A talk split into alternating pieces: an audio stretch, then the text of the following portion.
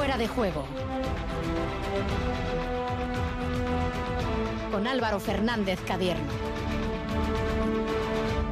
Gabón, ¿cómo estáis? Las 11 y cuarto de este martes 24 de mayo, día en el que Vasconia acaba de ganar en Valencia, día en el que Marcelino se ha despedido del Athletic. No fue batalla, era guerra.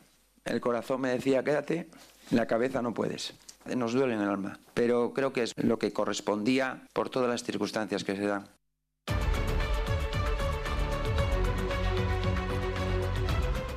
Valencia 79, Basconia 80, gran partido de los azulgranas eh, para saltar la fonteta y de paso recuperar ese factor cancha el sábado en el Buesa, segundo y esperemos que último asalto de la serie.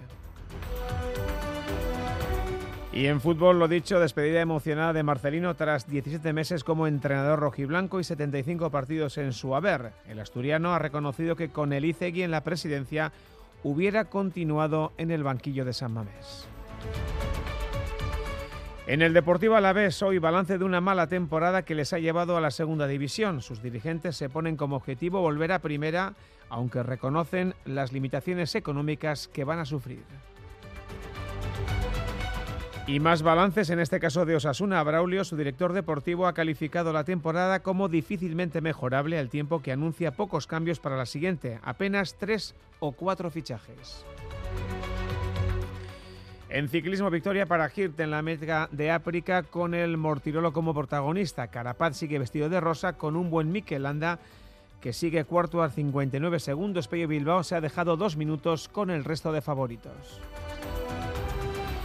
Y en pelota no hay leso ha entrenado en el Navarra Arena. De eso y de cómo encara la final vamos a charlar en unos minutos con Suaita, con Chema Lasso. También hemos quedado con David Mouriz, campeón de Copa con el BSR Basket Silla de Ruedas. Una noche con más marcadores, balonmano Vera Vera 42, Lanzarote 16 y en fútbol sala Rivera Navarra 2, Barcelona 8, Santa Coloma 2, Osasuna Magna 2. Y como siempre, en WhatsApp 688-840 para que nos contéis como veis, por ejemplo, estos movimientos que está habiendo en el Atlético en el cambio de entrenador, los balances de Osasuna y Alavés y por supuesto, como veis, la serie de Basconia. 688-840-840, sorteamos dos entradas eh, dobles para el Vidasoa un venidor de la semana que viene. Estamos en Fuera de Juego con Asier Aparicio en la técnica hasta las 12 en punto de la noche en Radio Euskadi y Radio Vitoria. Las formas. Dicen que hay que mantenerlas, pero lo mejor es poder sorprender con ellas. Disfruta sin plazos de espera del increíble diseño coupé del Audi Q3 Sportback y Audi Q5 Sportback. Desde 480 euros al mes, en 48 cuotas con Easy Renting y entrada de 8.490 euros para unidades limitadas. Oferta Volkswagen Renting hasta el 31 de mayo. Consulta condiciones en Audi.es. Red de concesionarios Audi. Radio Euskadi saber escuchar.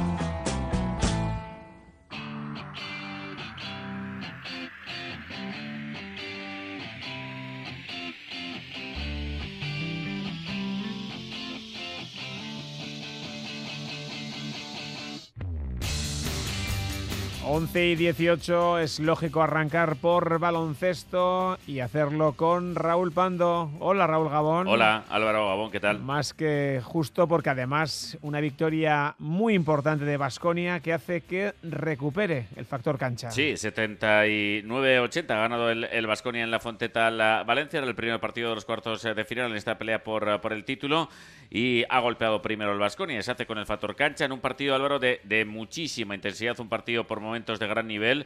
Un partido en definitiva de, de playoff igualado en el primer cuarto, con un gran Fonteque hoy en los 10 primeros eh, minutos, favorable para el Vasconia después eh, en un eh, gran segundo cuarto, con una magnífica defensa. Se ha ido al descanso largo el equipo Gasteiztarra 35-43, 8 puntos de ventaja para el conjunto de Espagia.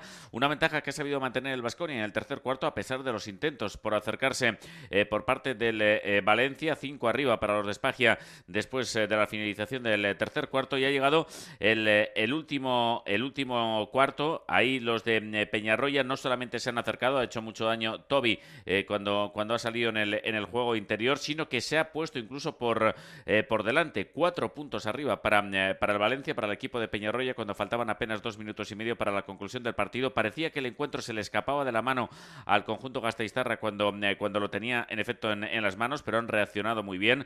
Ha aparecido Balvin con un triple y también con un gran mate Costello, mientras que en esos eh, minutos eh, finales solo Pradilla ha podido anotar una canasta para, eh, para el Valencia. De hecho, en los últimos 50 segundos nadie ha anotado. Ha fallado López Arrostegui un triple para el Valencia, ha fallado también Balvin un triple para el Vasconia y ha fallado Dimitrovic en una entrada a canasta para el Valencia cuando apenas quedaban 5 segundos para el final del partido en la jugada definitiva donde Grañer ha capturado el, el rebote. En definitiva, victoria y factor cancha para el Vasconia. El Vasconia vuelve a ganar en la Fonteta eh, porque ya ganó en la, en la fase regular dentro de un partido absolutamente igualado. Álvaro, porque los dos equipos han, han acabado igualados en, eh, en, valoración, igualados en el rebote, igualados eh, en los balones perdidos. En definitiva, máxima igualdad en esta, en esta eliminatoria, aunque cobra ventaja el conjunto Gasteiztarra. En el Vasconia han destacado Balvin Fontecchio y también Costello con 15 puntos cada uno y han destacado en el conjunto de Peñarroya, en el Valencia, el Gechotarra López Arrostegui con 17 puntos y también Dimitrevich, a pesar de, que ha fallado esa última canasta que podía haber sido definitiva, 15 puntos eh, para el base balcánico de la Valencia. Venga, rápidamente, ¿qué ha dicho Spagia? Bueno, pues eh, eh, lo primero que he querido destacar es que el partido ha sido muy bueno por parte de sus jugadores. Quiero felicitar a nuestro equipo por un trabajo impresionante. No es fácil jugar aquí. fue una un partido muy, muy bueno. Eh, puede ser que, que, lo falta un poquito de calidad, pero intensidad y, y, sobre todo esos últimos dos minutos cuando ellos vuelven y todo el mundo piensa que nosotros vamos a caer, volvemos otra vez con mucha personalidad. Un Espagia que a pesar del, del, gran partido reconoce que también ha habido errores y que por lo tanto hay que mejorar eh, para cerrar definitivamente la eliminatoria el próximo sábado en el Huesa. Yo entiendo que es esto solo primera parte que necesitamos ser tranquilos y volver a casa, preparar el partido que viene porque hemos hecho muchos errores eh, y defensa y ataque, no sé, eh, hemos tenido todo para matar partido, pero pérdidas que no puedes ni, entender. Nuestros jugadores eh, tienen mucha clase y necesitan resolver esto con una otra manera eh, con baloncesto con más calidad. Bueno, pues eh, evidentemente Spagia contento, pero todavía Raúl, pues pensando que, que, queda mucha serie. Claro, queda, queda mucha serie, porque, porque la serie está muy igualada, son dos equipos eh, de un nivel muy, muy semejante, y luego ya, ya hemos venido significando en las últimas jornadas, Álvaro, como eh, a pesar de que el Valencia contaba con el factor cancha, los dos equipos habían ganado la cancha contraria en la liga regular, el Vasconia en la Fonteta y el Valencia, nada, hace apenas un mes, el pasado mes de abril, en el, en el Buesa al Vasconia. De hecho, y lo ha demostrado el Vasconia ganando otra vez ya en playoff en, en la Fonteta. Eh, pero cierto es que ese factor cancha ahora es para el Vasconia y que quiere cerrar la, la, serie de cuartos el próximo sábado a partir de las seis y media de la tarde en un partido donde se espera una gran entrada, un gran ambiente. El, el aficionado vasconista tiene muchas ganas de, de vivir un, un, partido de estas características y, y, vamos a ver si el equipo de Espagia puede cerrar definitivamente la, la, eliminatoria y meterse en semifinales, porque a partir de mañana va a estar también pendiente eh, con el rabillo del ojo mirando lo que ocurre en esa eliminatoria de cuartos entre eh, el Real Madrid y el Manresa, que se inicia mañana, porque de esa eliminatoria sale el hipotético rival en las semifinales, esperemos, para el Vasconia. Bueno, de momento hay que ganar en el sábado al Valencia y luego ya empezaremos a mirar eso. Raúl, gracias, hasta mañana. Hasta mañana, agur, agur.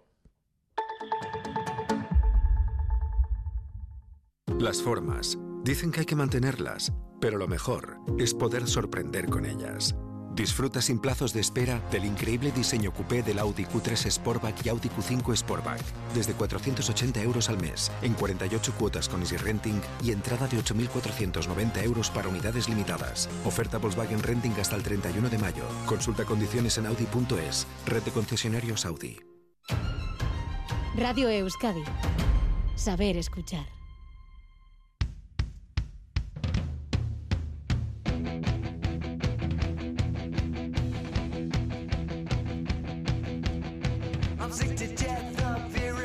Cambio de balón, hablamos de fútbol, hablamos del Atlético, Alberto Negro, Gabón. Caiso Gabón.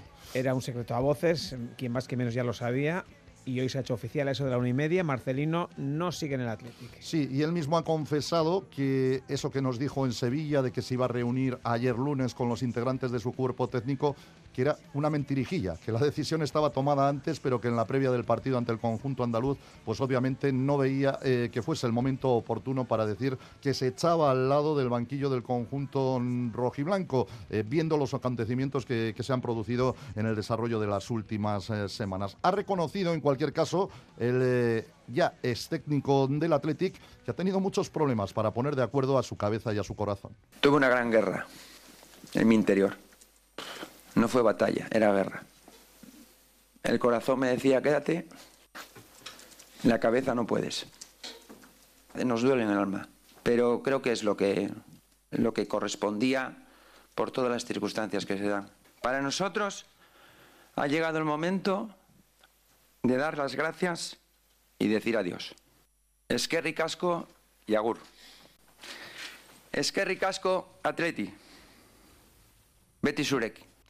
Bueno, pues las palabras de un emocionado Marcelino García Toral, eh, que en algunos momentos de, la comparecencia ante los medios de comunicación, pues se le ha visto un pelín titubeante o nervioso, precisamente por la emoción em, del momento. Y Marcelino hablaba del porqué de esta mm, decisión. Lo sucedido en los últimos meses, la carrera electoral, pues eh, es algo que sin duda ha tenido que pesar en la decisión del técnico asturiano.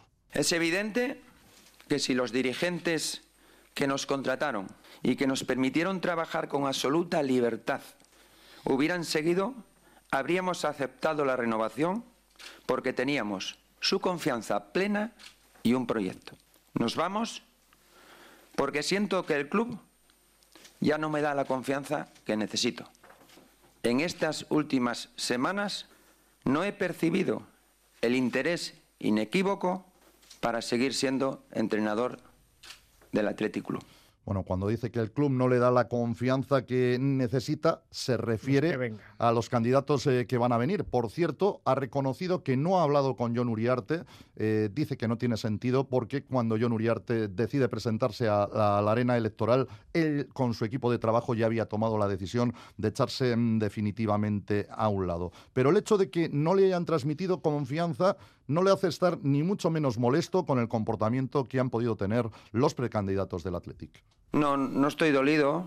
No creo que me hayan faltado el respeto absoluto. Eh, creo que cuando vas a ser el presidente de una entidad tan importante como es el Athletic, eh, cada paso que, que, das tienes que medirlo mucho. Así que mi máximo respeto, eh, no estoy dolido y así se lo he manifestado y esto es fútbol y ha transmitido muchísimos agradecimientos. Quizás el más llamativo por su contundencia ha sido a la plantilla. Ha dicho que ha sido su mejor grupo de trabajo a lo largo de los 20 años que lleva Marcelino García Toral como entrenador de fútbol eh, profesional. Lo ha querido resaltar además en varias ocasiones y ha tenido palabras de agradecimiento también para una parte de los integrantes de esa plantilla que públicamente habían pedido la renovación, la continuidad de Marcelino García Toral en el banquillo mm, del Atlético. Por quedarnos con un caso, Raúl García, que probablemente fue el más vehemente la pasada semana, al punto de que llegó a decir que, que no siguiese Marcelino en el banquillo rojiblanco sería un hándicap para el futuro del Athletic. Esto decía Marcelino sobre Raúl García. Las palabras de Raúl se las agradecí personalmente y se las agradezco ahora también públicamente. Y en lo único que no estoy de acuerdo con él es que es un hándicap, porque como, como dije, creo absolutamente en esta plantilla de su capacidad y de sus posibilidades de mejora. Bueno, pues ese pequeño punto de discordia con, mm, con Raúl García porque cree que no es un hándicap que no sea él el que siga sentado en el banquillo del Athletic. Piensa que todavía este club, este equipo tiene capacidad de evolucionar y de seguir mejorando con respecto a lo realizado en esta última temporada. Marcelino Alberto, que es ya historia del Athletic, y John Uriarte, que quiere serlo.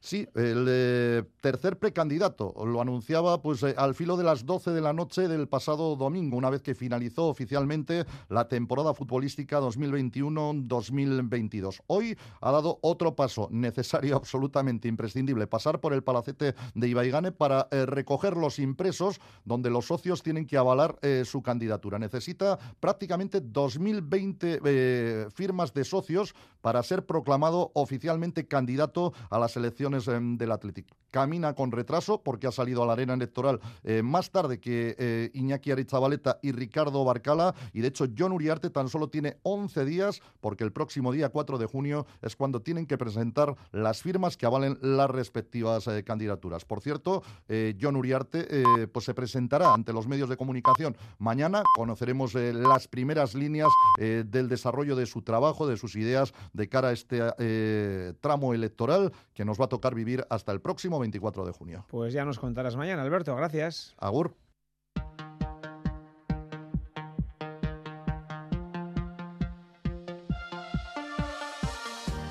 Bueno, y en un día con muchísima actualidad futbolística, damos un salto, pasamos del Atlético al Deportivo Alavés. John Zubieta, ¿qué tal, Gabón? Hola, Gabón. Porque hoy en Vitoria-Gasteiz han hablado los máximos responsables del club eh, albiazul. Sí, es lógico, porque el futuro del Alavés es motivo de preocupación, tanto en materia deportiva como económica, con una caída estimada del negocio ordinario en torno al 75%, y es que los ingresos televisivos se van a ver mermados en un 80%.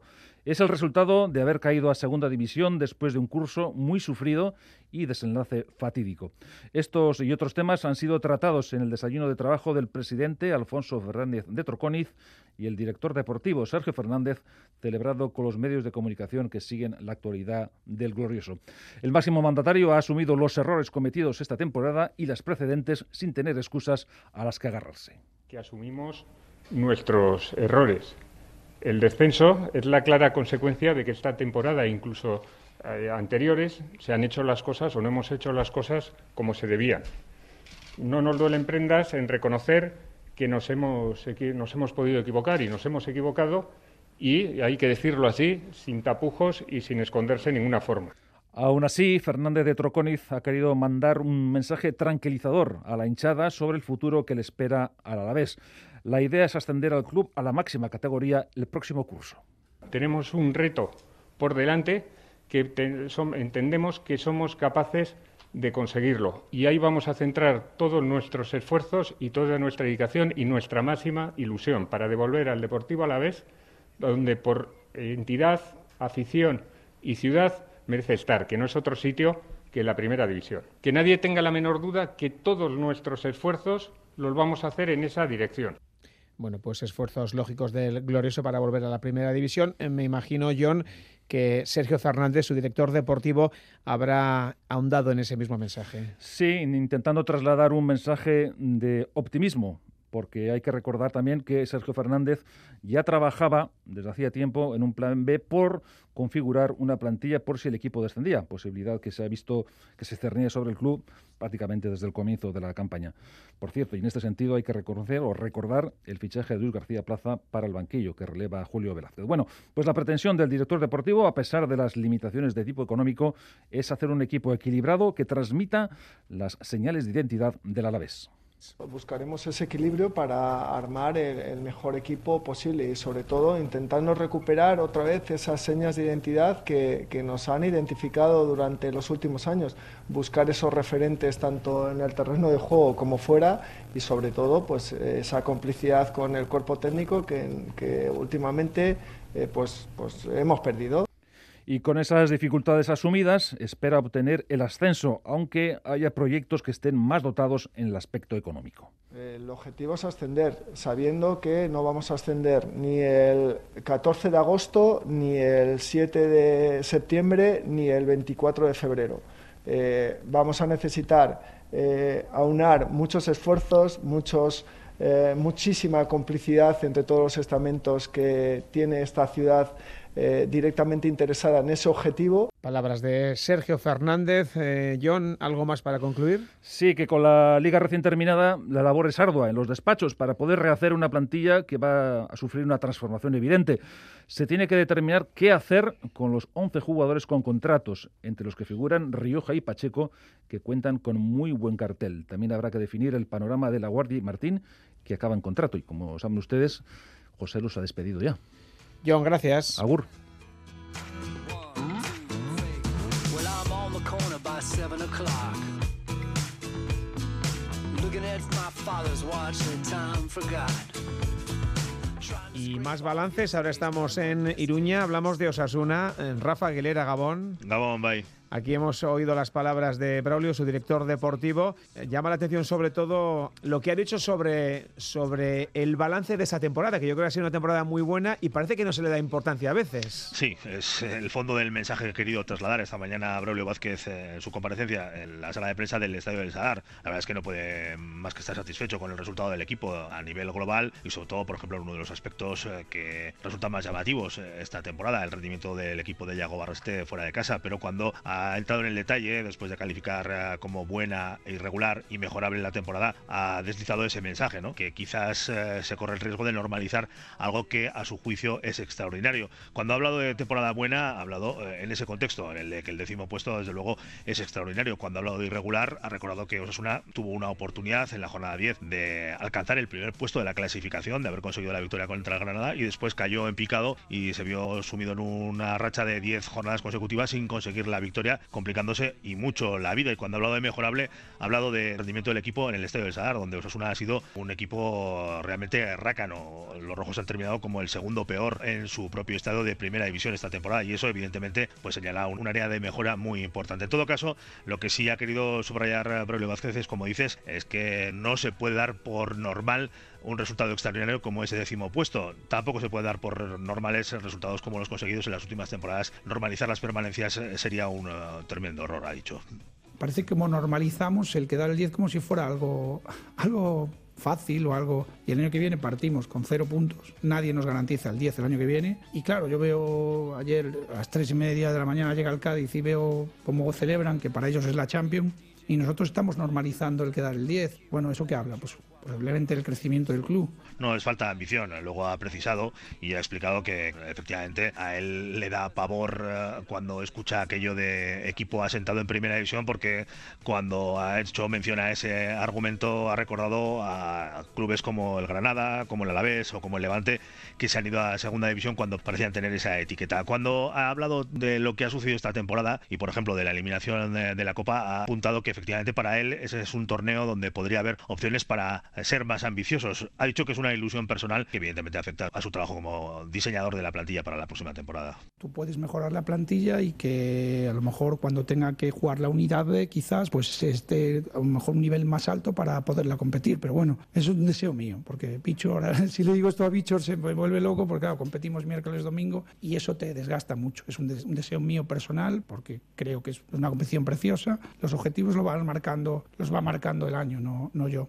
Unidad B que habría que reforzar. ¿Se desprende que va a haber muchos fichajes, Rafa? Muchos no, aunque bueno, esto siempre es un deseo a estas alturas del año. Luego ya veremos eh, cómo termina esta ventana de, verano, pero cuando se le ha preguntado por el número de, incorporaciones, Braulio las ha limitado a tres o cuatro. Además, le hemos preguntado por qué puestos eh, que considera que deben ser eh, reforzados y la verdad es que no ha tenido ningún tipo de problema en detallarlos. Ha hablado que son necesarios un centrocampista con un perfil muy concreto un centrocampista ofensivo que eh, complete o complemente el plantel actual que tiene a su disposición Yago Barrasate, un portero para darle minutos de calidad a Juan Pérez, pero eh, en calidad de cedido, y jugadores para reforzar las bandas. Así que esos son los tres eh, puestos en los que quiere incorporar a tres o cuatro jugadores.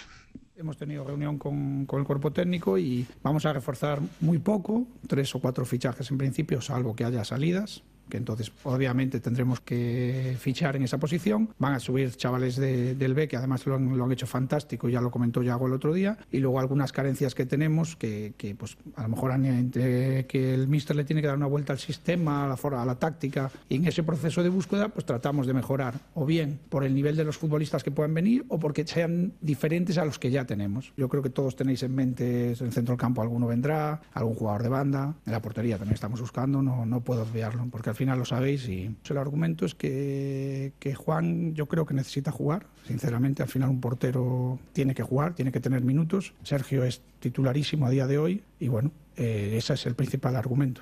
Juan Pérez eh, cedido, Jesús Areso cedido. De esto ya hablamos hace unas cuantas semanas aquí en, Radio Euskadi. La dirección deportiva de, Osasuna, Yago Barrasete, considera que Juan Pérez necesita esos minutos de calidad y, desde hace ya unas cuantas semanas están trabajando en su salida. Veremos si al final consiguen su objetivo, la cesión a un equipo de segunda división. Tres cuartos de lo mismo ocurre con Jesús Areso. En su caso, el periodo de inactividad propiciado por la lesión grave que sufrió a finales eh, de año pasado, sumado al tiempo de inactividad eh, la pasada temporada como jugador del Athletic Club de Bilbao es lo que parece empujar al club en esa decisión, aunque esta probablemente vaya a ser tomada mucho más eh, tarde a la vuelta del periodo de vacaciones. Y vamos a ver qué es lo que ocurre con, esos tres jugadores que escuchábamos antes se incorporan de la eh, plantilla de, Osasuna Promesas, los que han conseguido el ascenso a la primera división de la Federación Española de Fútbol, Aymar Oroz, de Iker Benito y de Pablo Ibáñez. Pablo Ibáñez, eh, por contrato y por edad, se incorpora definitivamente a la primera plantilla de, de Osasuna. Y con respecto a Iker Benito y Aymar Oroz, la verdad es que Braulio ha sido extremadamente elogioso con el rendimiento que han ofrecido los dos jugadores y que Benito que ya ha tenido minutos esta temporada a las órdenes de Yago Barrasté, Aymar Oroz que ya ha llegado a debutar en su momento con la primera plantilla de Osasuna. Bueno, vamos a ver lo que ocurre. Lo que sí está claro es que los dos se incorporan a la primera plantilla y en el caso de Aymar Oroz eh, cabe la posibilidad, ha subrayado esta mañana Braulio Vázquez, la posibilidad de que pueda salir cedido a un equipo de segunda división con ese propósito, de acumular minutos de calidad, aunque lo quiere ver Arrasate porque puede ser ese jugador de perfil diferente que el técnico de Berrichu busca para, para el centro del campo. Terminar, eh, hay un nombre propio que también ha aparecido esta mañana en la comparecencia de Braulio, es el de Lucas Torró. Hace ya unas cuantas semanas hablábamos de la ampliación de su contrato, de las negociaciones para conseguirlo. El asunto está muy, muy encaminado, todavía no se ha cerrado definitivamente, pero bueno, está claro que Lucas Torró, al igual que David García, son dos jugadores que han brillado esta temporada, por ellos no han llegado ofertas y Osasuna lo que pretende es ampliar la vinculación del Alicantino, que ahora mismo tiene todavía dos años más de contrato con Osasuna y 10 millones de cláusula de rescisión. Rafa, gracias. Agur. La batalla por la maglia rosa, cada noche, en fuera de juego. Hoy sí, hoy sí, pasada la jornada de descanso, hablamos del Giro. Tenemos a Dani Gaña. Hola, Dani Gabón. Gabón, Álvaro. Con etapa con el Mortirolo en intermedio, con etapa con final casi en montaña, una etapa chula. Nos ha faltado un poquito de fortuna y de piernas para sacar mayor rendimiento. Sí, hombre, yo creo que la verdad es que la etapa ha sido bonita, había habido corredores que se han movido mucho y lo cierto es que también el equipo de Mikel Landa, el Bahrein Victorious, ha demostrado eh, que posiblemente en montaña sea el equipo más fuerte y ha habido, como dices, eh, pues un poco de todo. Mikel Landa ha recortado tiempo a Almeida, mm, posiblemente insuficiente, pero desde luego esperanzador para lo que hay, queda por delante.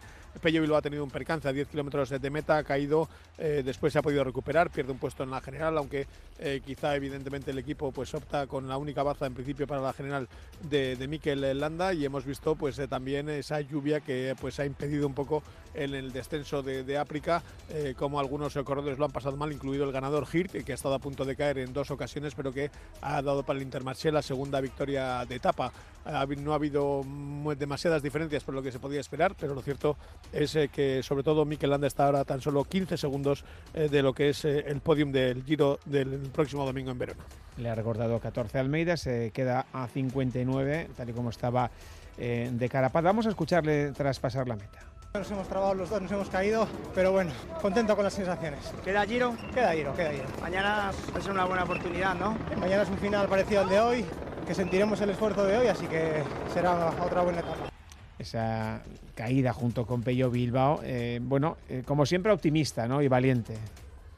Sí, sí, que duda cabe. La verdad es que a partir de ese momento, cuando ya han recuperado un poquito el, ritmo otra vez, es cuando Mikel Landa se ha puesto en cabeza de carrera o en cabeza de pelotón, mejor dicho, porque todavía la escapada estaba por delante y en ese sentido, bueno, pues se ha podido desbancar a Almeida, que ha sabido aguantar y sufrir bien en los últimos eh, eh, metros del Bálico de Santa Cristina y en el descenso eh, camino de, de, África. Como bien dice Mikel, mañana es una etapa menos dura, pero ciertamente con los últimos 40 kilómetros que no tienen nada que envidiar a lo vivido en el día de hoy. La carrera sale de Ponteleño y tiene dos puertos de primera categoría consecutivos que pueden desde luego marcar diferencias, sobre todo si el mal tiempo que para hoy también se esperaba y tan solo ha aparecido al final hace acto de presencia porque eso endurece muchísimo la prueba. Bueno, lo veremos y lo contaremos. Dani, gracias. Gabón.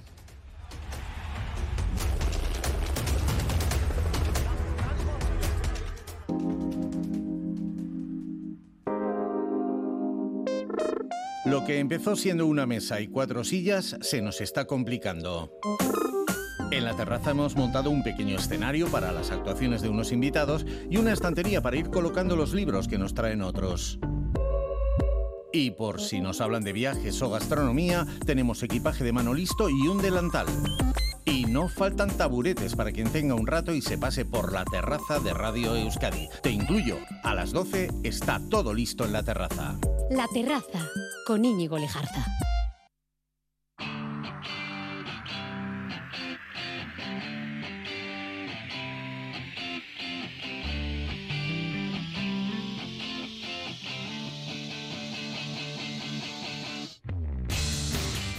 Más deporte, más deporte además mirando al fin de semana en el que hemos vivido la consecución de un nuevo título para uno de nuestros equipos, para el BSR Vidaideac, baloncesto adaptado.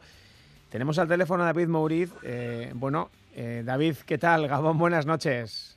Hola, ¿qué tal? Y, y enhorabuena, ¿eh? porque tercer título de la historia, primera copa y es nada, ¿eh?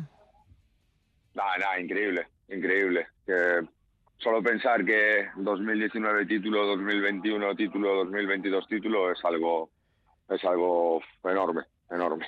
Oye, qué, qué grande es este equipo, ¿eh?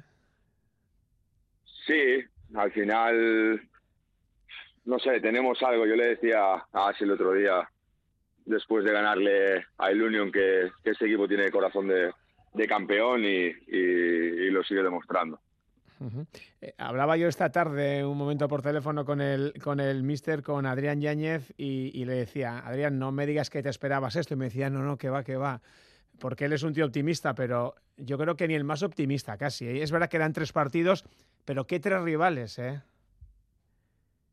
Sí, es un torneo corto y al final siempre estás más cerca de, del título, pero yo tampoco, esta no lo veía, así como, como la liga, sí, sí veía que íbamos a, a ganar partidos, incluso eh, que vamos a ser competitivos. Al final ganamos a Albacete, y Union, a, a, Gran Canaria, que ganamos ayer la final, pero no, realmente no, no lo veía. Pero bueno, eh, nos metimos en, en, el, en el primer partido, ganamos a Badajoz, que, que no le había ganado nadie de la, de la diferencia que le ganamos nosotros, y luego la final contra Gran Canaria, que tienen un equipazo que hace tres semanas creo ganaban la, la Eurocup 1, nada, evidentemente iba a ser complicado y lo lucharon hasta el final y, y bueno, se ha caído de nuestro lado. Y, y todo esto, eh, David, con, con, un equipo bastante mermado, es decir, con, con poca rotación. Sí, eh, yo le, le comentaba a, a, unos compañeros de, de Madrid que, que me llamaron también, les decía que que desde la operación de, de Asier, el, en las idas y venidas de Alex por problemas físicos, eh, el hombro de Xavi, eh, Albert, eh, es que es un año el COVID que creo que lo hemos pasado todos menos, menos eh, Chema Mendaño. Ya, tú te paras a mirar y dices es, que es algo, es algo terrible, entrenando cuatro, cinco, seis, sin partidos sin, sin rotación ninguna. Eh, por eso te digo que no, que no, esperábamos esto, pero bueno, eh, evidentemente cuando sales a una cancha es, es a competir y si, si alguien te tiene que, ganar, que te lo demuestre dentro de los, de los 40 minutos o de la prórroga o, el tiempo que sea, pero, pero no, la verdad que no, no esperábamos. Porque hablamos de una Copa de, del Rey, título que no tenía el BSR, que ha sido la guinda una temporada en la que habéis estado en la pelea por la Liga hasta el final, hasta la última jornada y en, y en Europa en la Champions, dando la cara y a un nivel muy alto también. Sí, la verdad que evidentemente no se puede acabar de mejor manera. Quedar, quedar a, un, a un punto del primero y del segundo y empatado con el tercero en, en Liga, tal y como ha transcurrido toda la, toda la temporada. Y eh, en Champions dar la cara porque al final nos cambia la, la rotación que no nos entra James y ahora ganar la, la Copa del Rey es, es algo es algo impensable y más ya no solo de, de, del principio de temporada, sino que eh, el año pasado ganamos la liga, se va John, se va Jordi, se va Yannick, eh, tenemos que reinventarnos otra vez, eh, luego se nos caen jugadores importantes, ya te digo, como Asier, Albert, Alex, Xavi, joder, y seguimos, seguimos siendo competitivos, es algo, es algo que yo creo que a día de hoy no, somos conscientes y que con el tiempo nos daremos cuenta de si, joder, aquella temporada de la Copa del Rey fue, que fue la, la, la leche. Una, una, una, copa en la que tú personalmente te has salido, pero también Chama Bendaño, todo el equipo, ¿no? Pero por, por concretar un poquito, habéis hecho un torneo tú personalmente, francamente, fantástico, ¿eh? Bueno, al final se ve, se ve, siempre te fijas un poco más en el, en el que, en el que mete los puntos, ¿no? Porque al final es, a todos nos gusta meter puntos y parece que es, que es lo bonito. Pero yo creo que, que el torneo se gana atrás, el torneo se gana atrás. Ayer cuando, cuando la pelotita no entra al final de, del tercer cuarto y casi todo el último cuarto que anotamos poco, eh, el equipo está muy serio atrás, apretando duro y, y estas cosas solo se puede hacer jugando, jugando en equipo y jugando cinco. Pero sí que es verdad que a nivel anotador me he encontrado muy cómodo, Adrián me da me da mucha confianza y al final es un jugador cuando juega suelto es más fácil sacar sacar lo que tienes dentro, ¿no? Bueno, pues queríamos acercarnos hoy a, al, al BSR Videideac porque evidentemente lo merecéis, no por la copa que también, sino por, por eh, eh, la trayectoria que lleváis esta temporada y el resto de, de, años que está siendo pues, pues buenísima. Así que Soriana para ti, para todo el equipo. Y tocará, tocará reinventarse otra vez seguramente, ¿no? Bueno, tiene pinta. Pero bueno, ahora toca descansar y ya llegará lo que tenga que llegar. Eh, David Mauriz, eh, enhorabuena Hola. otra vez y, y, gracias por estar esta noche en Radio Euskadi. Agur. Cari casco, agur, agur.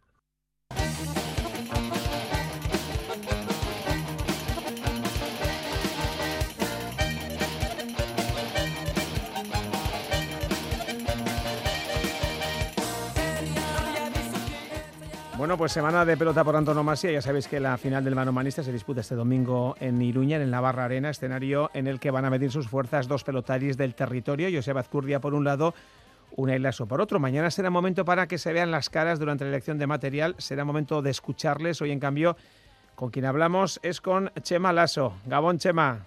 Gabón, Álvaro. Bueno, eh, ¿cómo se encuentra la mitad de la criatura? ¿Más o menos nervioso que el hijo? Bueno, no sé, igual, igual, diferente, no, no, no lo sé. El hijo está, bueno, sí, tenso, tiene ganas de, de pasar el trance y a ver si a ver si a la tercera va la vencida, bueno, aunque es la cuarta final, si tenemos en cuenta el cuatro y medio Navarro, y el padre pues también con ilusión, con esto, y bueno, pues sí, eh, la verdad es que también tengo ganas que pase, sí. Porque sí, suele decir, ¿no?, eh, que lo pasa peor quien está viendo los partidos desde fuera, ¿no?, que ellos están metidos en lo suyo, ¿no? Sí, bueno, el que está dentro está metido en lo suyo y, bueno, no está igual tan consciente y el que está afuera, pues, pues, pues ves más todo. Ves lo que hace bien, lo que hace mal. Yo no haría esto, mira que le dije que, que sacara así o, o, que se levantara en el saque o que se retrasara, o, en fin. ¿Le metes mucha caña o, o le dejas eh, cuerda bueno, ahora, libre? Ahora menos, porque como ya no vive en casa, se independizó, pues eh, le veo menos y cuando le veo, pues sí, hablamos de pelota y sí le digo lo que lo que creo que debo decirle. Si me vas a preguntar si me hace caso o no, pues unas veces sí y otras menos. Alguna dirá, déjame en paz ya, por favor, ¿no? Bueno, no, igual no lo dice, pero, pero, pero tú sabes la satisfacción que luego estás viendo el partido y dices, joder, es esa que ha hecho porque lo había hecho yo, o, a ver, que no es por mí, ¿eh? lo que quiero es que sea lo mejor para él, pero bueno, a veces aciertas con la lectura, otras veces igual no tanto. Eh, digo, se quejaba días atrás, aquí mismo la semana pasada charlamos con él aquí en Radio Euskadi, de no poder entrenar en el escenario de la final. Hoy lo ha hecho, no sé si has podido hablar con él, si te ha contado sí. sensaciones, ¿qué te ha dicho? Sí, bueno, pues que tenía un poco miedo, porque como le habían dicho que el frontón era extraño, se lo había jugado una vez en su vida, hace cuatro años, un tercer partido, pues no se acordaba, claro, porque si hubiera sido un partido trascendental y solo jugó aquella vez. O sea, no es como Azcurdia, que ha jugado las dos finales y ha entrenado para esas finales, pues tres o cuatro veces eh, para cada final. Luego Azcurdia ha jugado, pues por lo menos ocho o diez veces y sabe cómo, cómo es. En ese sentido, tenía un poco de desventaja. Luego, si juegas en un frontón de los habituales, véase pues el Vizcaya, el Abrit, eh, Astelena, no sé qué, no te falta mucho el frontón porque al año juegas X veces y, y sabes perfectamente claro. las características de cada frontón, pero es que no es el caso de Navarra Arena.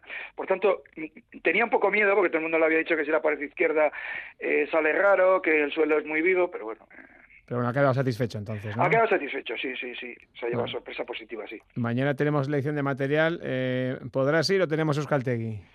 Eh, no, mañana no tengo ni Euskaltegui, pero no voy a ir porque las elecciones son muy aburridas y, solo voy cuando, cuando detrás o delante entrena. Entonces eso sí que me gusta ver cómo entrena, con quién entrena, cómo ha entrenado, si ha sacado bien, si ha restado bien, si, si a la hora de terminar. Pero como, como solo va a elegir las pelotas, se las tirará a Goros y, y él elegirá que tenga más salida, menos, que ande más por el suelo, tal, me pasa aburridísimo eso, pues no, no voy. Oye, cuéntanos cómo ves la final, porque tiene un buen morlaco enfrente. Ezcurdia es mucho Ezcurdia, ¿eh? Ezcurdia es mucho Ezcurdia. Ezcurdia es 1,93, 90 kilos, es, un toro, es, terrible. Algunos solo hablan de la fuerza de Ezcurdia, pero Ezcurdia técnicamente hablando también es muy, muy bueno. Y luego, con ese cuerpo, mover ese cuerpo a la rapidez que lo mueve porque defiende, es uno de los que mejor defienden y con 90 kilos tiene mucho mérito porque Unai pesa 15 menos. Ser rápido siendo ligero, tipo Unai o tipo Oñach, pues es relativamente, vamos a decir, que se le supone. Pero claro, si eres un toro, si eres un tiarrón, pues, pues que hay que mover todo ese peso. O sea, a la hora de darle sí le das más fuerte, pero a la hora de moverte generalmente son más torpes, pero no es el caso. Visto así, parece que Ezcurria debería ser favorito, pero claro, es que eh, Unai ha dejado fuera a un tal Joaquín Altuna, es decir, quizás eh, al que le deben de temer es al propio Unai. Bueno, a mí lo de los favoritos, ¿sabes lo que pasa? Que los favoritos no te dan ningún tanto. Aquí lo que vale, pues yo qué sé. Favorito, ¿sabes quién es? El que le toque la chapa de su color. Ese ya empieza ganando 4-0. Luego, pues, ser favorito, vale, Unai ha ganado Altona, y, y, pero hay otro medidor. Curia dejó a, a Jaca en 2 y Unai en 5. Los dos hicieron grandes exhibiciones. De hecho, el partido de Unai, aunque le dejó en 5, fue con 50 pelotazos menos, 135 versus 185. Pero en los dos casos exhibiciones, tanto de Unai como de Ezcurria, pero Ezcurria le dejó en dos y Unai en cinco. Entonces dices, bueno, pues, pues no sé. En cualquier caso, los dos llegan muy bien. Puede ser un partido, yo creo que será abierto, ya sé que es un tópico y tal, pues que es la verdad. Y si sale bueno, pues muy bien. Y bueno, si ganara Unai, pues ya sería la, la, la leche, ¿no? Pues para nosotros sería una grandísima alegría. Pero si pierde también, un amigo mío siempre me dice que, mira, tú eres el que eres. O sea, tú juegas la final el domingo y eres el pelotario del sábado. Si el domingo ganas, no eres mejor que el sábado. Y si pierdes, tampoco eres peor. Eres el que eres. 25 recién cumplidos tiene. No sé qué recuerdas de esos comienzos de cuando era un crío. ¿Os imaginabais que algún día ibais a vivir este tipo de situaciones? Pues mira, sonará bilbainada, pero claro, yo soy de Bilbao. Con 16 años quedó campeón de Navarra mano a mano y por primera vez ganó a Bacaicua, que era de su club, íntimo amigo, de Castola, que no había ganado nunca hasta entonces. Le ganó a Bacaicua en semifinales y en la final a Randonea que son quintos, ¿eh? son del 97 los, los tres que te cito. A partir de ese momento vi claramente, y ya, ya tenía precontrato con entonces era Segarce, ahora se llama Baico, vi que, que sería pelotario profesional sin duda, sin, sin ninguna duda, y, y, que sería un grande. Si llegaría a ganar la chapela manomanista, pues hombre, ya eso es mucho decir. Pero que podía llegar lejos, sí. Será su cuarta final seguida si contamos la del cuatro y medio, ya le toca enfundarse una chapela, ¿no? Pues sí, sí, la verdad es que ya le toca, sí a los cercanos pues nos encantaría, pero bueno, es igual, la gane o no la gane, eh, el mérito está ahí. Si la gana mejor, ¿eh? pero la gane o no la gane, el, el, mérito está ahí y estar peleando con los mejores y unas veces ganarle y otras, bueno, contra Altuna ha perdido tres seguidas, pero 22-20 y en las tres tuvo opciones de ganar. La gane o no la gane, tú apuntarás en el Word el día del partido, el resultado y lo que pasó.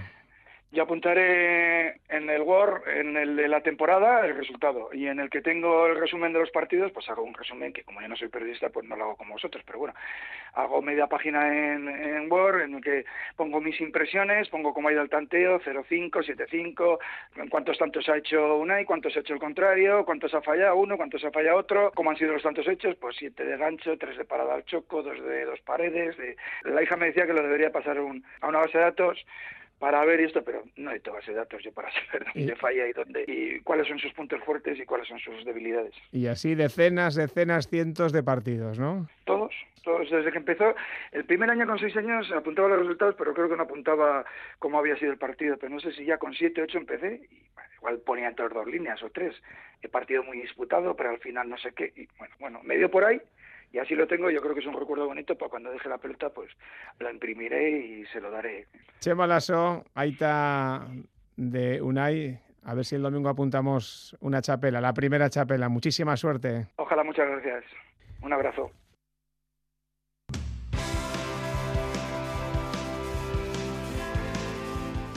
Vamos cerrando, por ejemplo, con marcadores. Veravera ha ganado 42 a la 16 al Lanzarote. Son campeones de liga, ya lo sabéis, pero siguen arrasando en la liga. En fútbol sala, derrota de Rivera Navarra 2-8 frente al Barça y empate en tierras catalanas de Osasuna Magna, empate a 2 frente a Industrias Santa Coloma. Tenemos también Roland Garros. Hoy pasan Ronda, Medvedev, Rublev o Gasquete, entre otros. Lo está pasando mal. Chichipas pierde 2 set a 1, aunque en el cuarto set ganaba 4 juegos a 2 y un puntito de fútbol porque Nerea Nevado vuelve al Athletic. Tras su cesión en el Deportivo Alavés, la Santurciarra tendrá ficha en el primer equipo.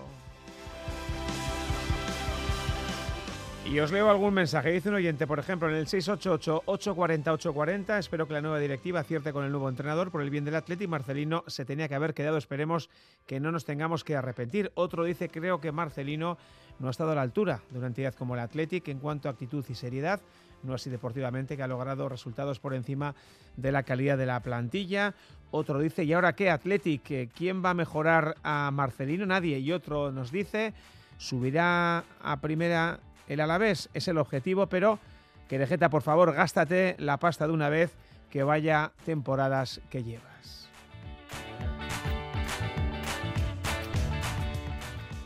Bueno, pues esto ha sido todo. Esto es Fuera de Juego Radio de Radio Vitoria. Mañana más deportes desde prontito y a las dos y cuarto con César Pérez Gastolaz. Hasta mañana, Arte. Agur.